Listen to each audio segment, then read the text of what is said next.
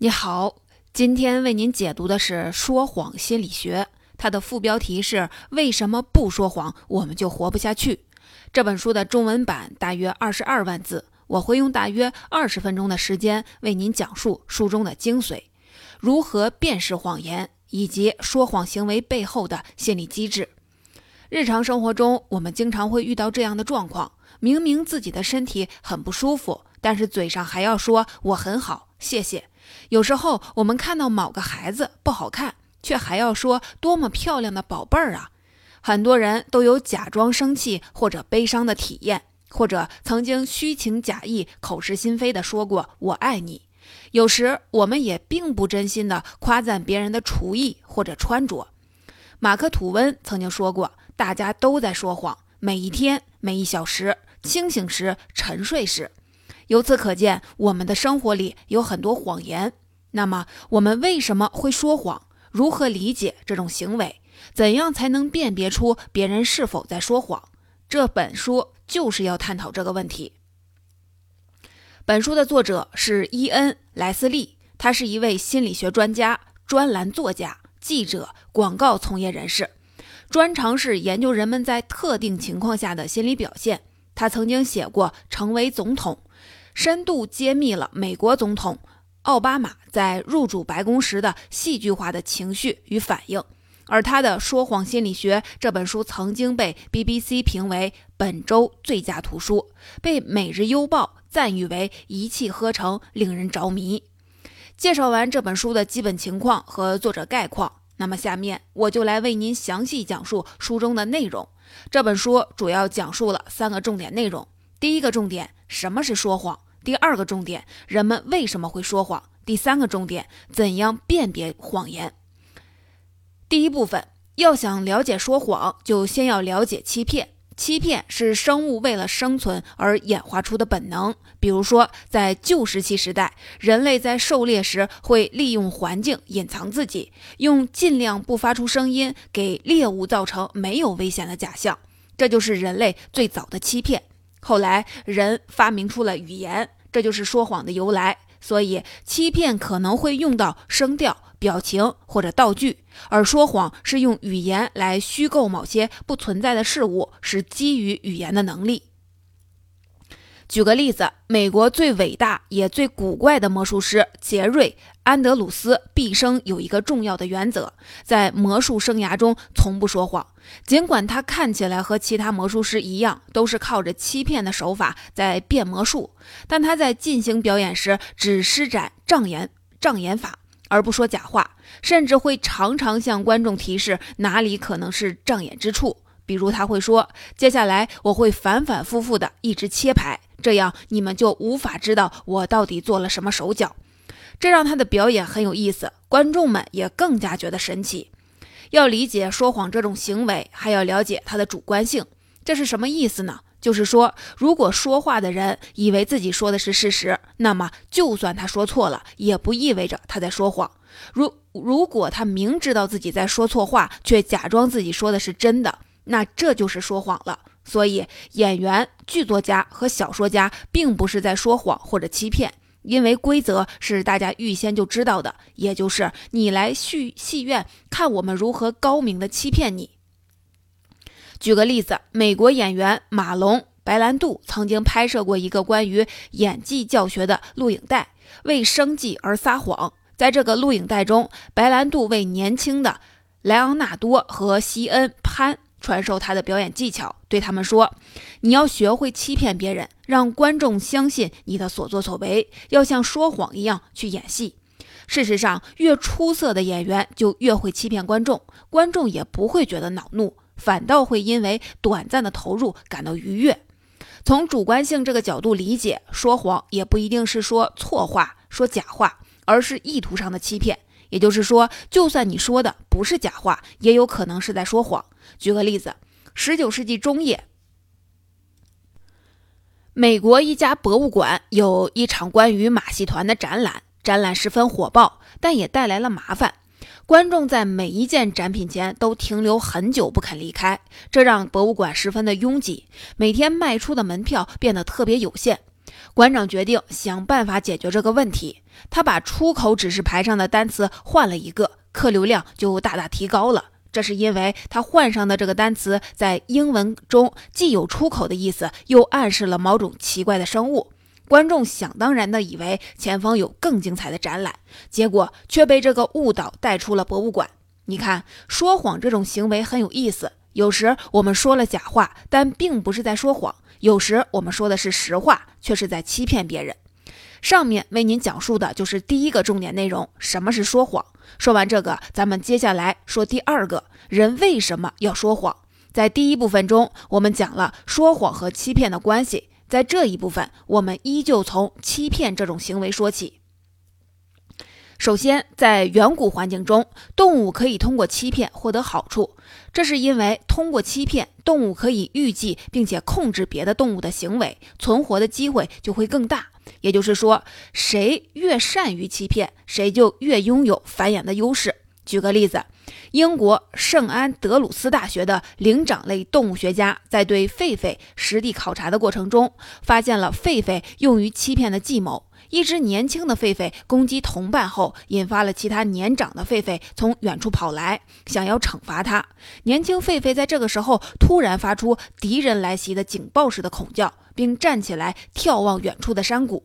其他狒狒以为猎人或者敌群即将到来，放弃了对它的关注。也一起朝那个方向望去，这只狒狒就趁机逃跑了。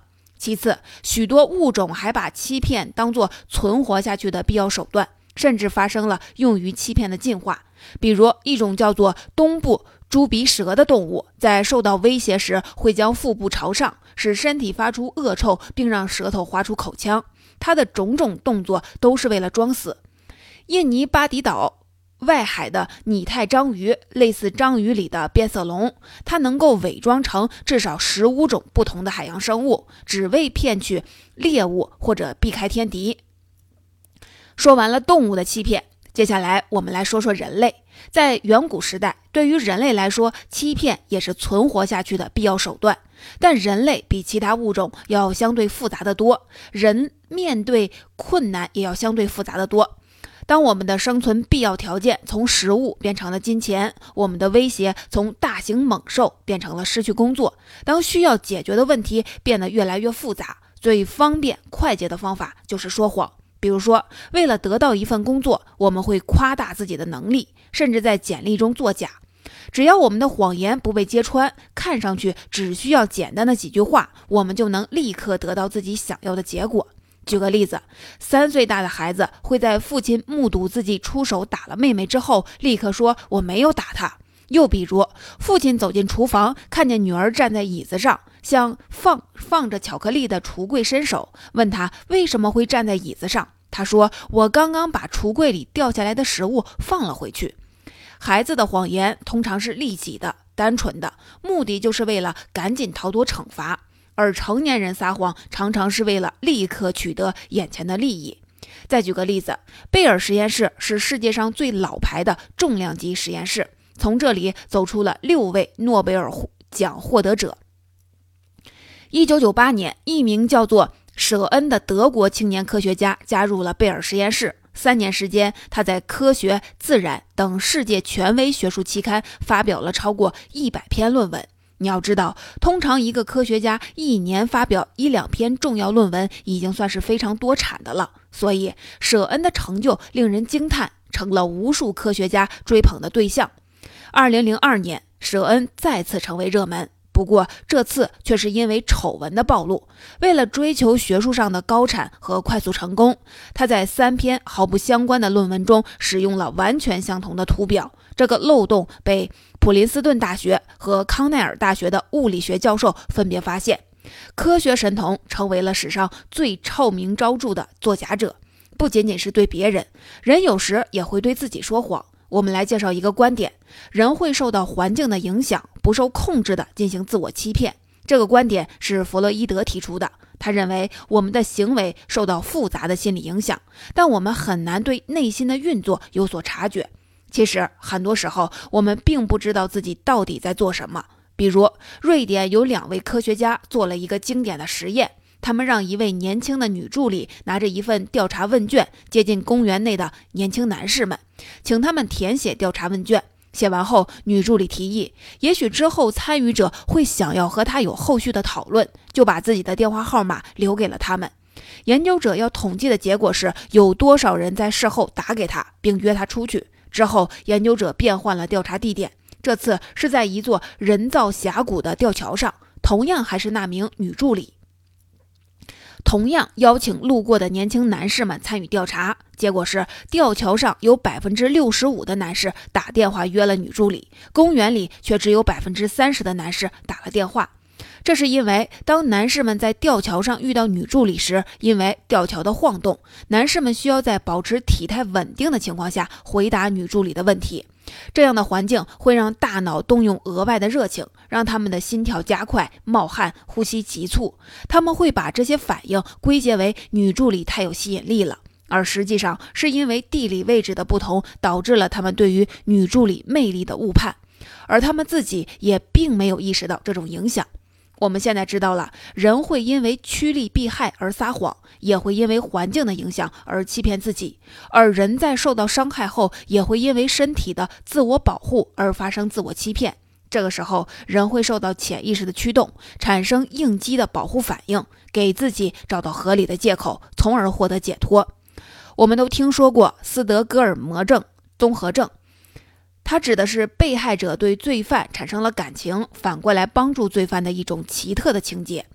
一九七三年的时候，两名歹徒抢劫了斯德哥尔摩市最大的一家银行，在和警方僵持了一百三十个小时之后，歹徒放弃了抵抗，缴械投降。然而，在这起事件发生几个月后，当时遭受挟持的四名银行职员却在法庭上对绑匪们显露出怜悯的情感。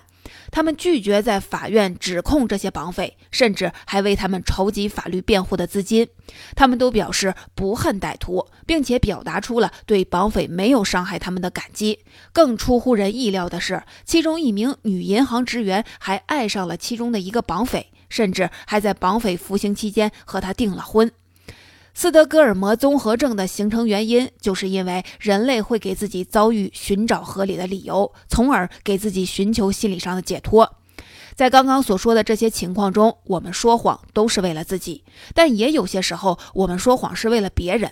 比如，医生会对患者说谎，但他们的目的并不是在于欺骗，而是为了替患者考虑，减轻对方的精神负担，也就是我们所说的善意的谎言。十六世纪人文主义思想家蒙田在《想象的力量》写过一个故事：一位女性相信自己吞下了面包的一根针，结果生病了。她的医生不相信她，但又无法消除她的病痛。有一天，医生给她服用了催吐剂，又偷偷在她的呕吐物中放了一根针，她就康复了。事实上，医生对于患者的善意的欺骗很普遍。根据。俄勒冈卫生科学大学的调查，医生开出的处方中，大约有百分之三十五到百分之四十五都是安慰剂。什么是安慰剂呢？也就是医生在搭配处方时选用少量含活性成分，它们能使病人感到兴奋，但不会直接作用于病痛。二零零三年，一项针对丹麦八百家诊所的调查发现，有一半的诊所每年至少会使用十次安慰剂。我们来总结一下：动物的欺骗往往是为了生存，而人类的说谎大多是为了趋利避害，为了更方便快捷地解决问题。人还会因为复杂的环境原因，或者出于自我保护的目的，在无意识的情况下自我欺骗。这就是本书的第二个重点：人为什么会说谎？下面我们来为您说说最后一个重点：如何辨识谎言。第三部分。演化心理学家大卫·史密斯说：“在说谎者的世界中，谁能拥有谎言探测器，谁就占据优势。辨认骗子远不如我们想象中的容易，有技巧的骗子更是难以拆穿。目前来讲，有两个派别的理论告诉我们如何辨识谎言：一派锁定在说谎者的面部表情上，另一派则认为线索就藏在说谎者的语言中。我们先来讲表情派的理论。”他们认为，无论多么高明的说谎者，都不可能在细微的面部表情上做到和说真话时一模一样。举个例子，心理学家保罗·埃克曼在一九六七年时受到一群加利福尼亚州医院的心理医生的委托，协助医生们辨别那些有自杀倾向的患者是否有撒谎行为。埃克曼想到自己多年前拍摄的一部影片，也许可以提供某些线索。许多年前，他拍摄了四十位精神病患者和医生交谈的过程，确定其中有一位四十二岁的名叫玛丽的家庭主妇有说谎行为。玛丽曾经三次自杀，前两次都没有太严重的损害，但第三次的时候非常危险，被及时送到医院才抢回一条命。在留院观察了三个星期后，她看起来比较快乐了，表明自己不会自杀，并提出想回家和家人一起过周末。医生在和玛丽面谈，并衡量了她当下的心智状况后，同意了她的请求。然而不久后，玛丽用实际行动证明了她离开医院的真正理由：她在家里企图再次自杀。埃克曼不断重播玛丽离院前的录影带，企图找到他欺骗医生的蛛丝马迹。在玛丽诉说自己觉得好多了的时候，他们用慢进的播放速度仔细检视她的脸。终于，他们看到，当医生询问玛丽未来有什么规划时，她脸上有一丝失望的表情闪过。这个表情实际上出卖了她内心真实的想法，恐怕就连她自己也不知道这样的表情曾经出现。埃克曼认为，人的表情难以伪装，也几乎不可能被隐瞒；而关注语言的人则认为，谎言需要认知、情绪和社交能能力的配合。只需要给说谎者增加思考负担，就一定能让他们在语言上露出破绽。比如，揭穿谎言最好的方法就是让撒谎的人多说话，而不是少开口，因为说谎是要花功夫的。骗子必须要在受到质疑的情况下，思索出有说服力的答案，既要避免自相矛盾，还要避免口误。在这么多的任务之余，还要控制自己的肢体语言，是相当困难的。当我们增加了说谎者的认知负荷程度，就会让他们失控，露出马脚。普茨茅斯大学的一位教授做过一项有名的实验，叫做写生测试。在实验中，三十一名警官被分别安排参与同一任务，就是去找一位特工接头，再回来描绘出接头的场景。而特工又对警官提出了不同的要求：一半的警官被要求说真话，另一半被要求保密，也就是作假。而实验结果中，这位教授发现，说谎者会参照自己曾经去过的其他地方，尽可能用各种细节丰富画面，而刻意减少对特工的描绘。而说实话的人都倾向于更多的描绘那位特工，因为在他们的意识中，那位特工才是场景的中心。这个实验告诉我们，说真话的人往往不需要那么多的细节来证明自己。但是说假话的人会刻意大量的虚构一些细节，使谎言显得更加真实。我们现在知道，可以通过别人的面部表情和语言漏洞来判断他是不是在说谎。除此之外，要确定别人是否在说谎，我们还可以使用一种方法，就是观察他与平时的言行是否一致。如果对方的行为出现了反常，往往是说谎的线索。很多测谎专家运用的就是这个方法。他们会预先测试研究对象的正常反应，记录一系列的参数，随后提出一系列的问题，观察这些参数是否发生了明显的波动，作为判断的依据。当然，认识了说谎这种行为和如何辨识谎言，并不是意味着我们要处处的去怀疑别人。实际上，说到怀疑与信任，与我们固有认知不同的是，总是怀疑别人的人，反而比愿意信任别人的人更容易受骗。多伦多大学的两位心理学家做过一个实验，他们找到了一批受试者，在他们参加实验之前，先对他们进行标准化判断，知道他们是高度信任者还是低度信任者。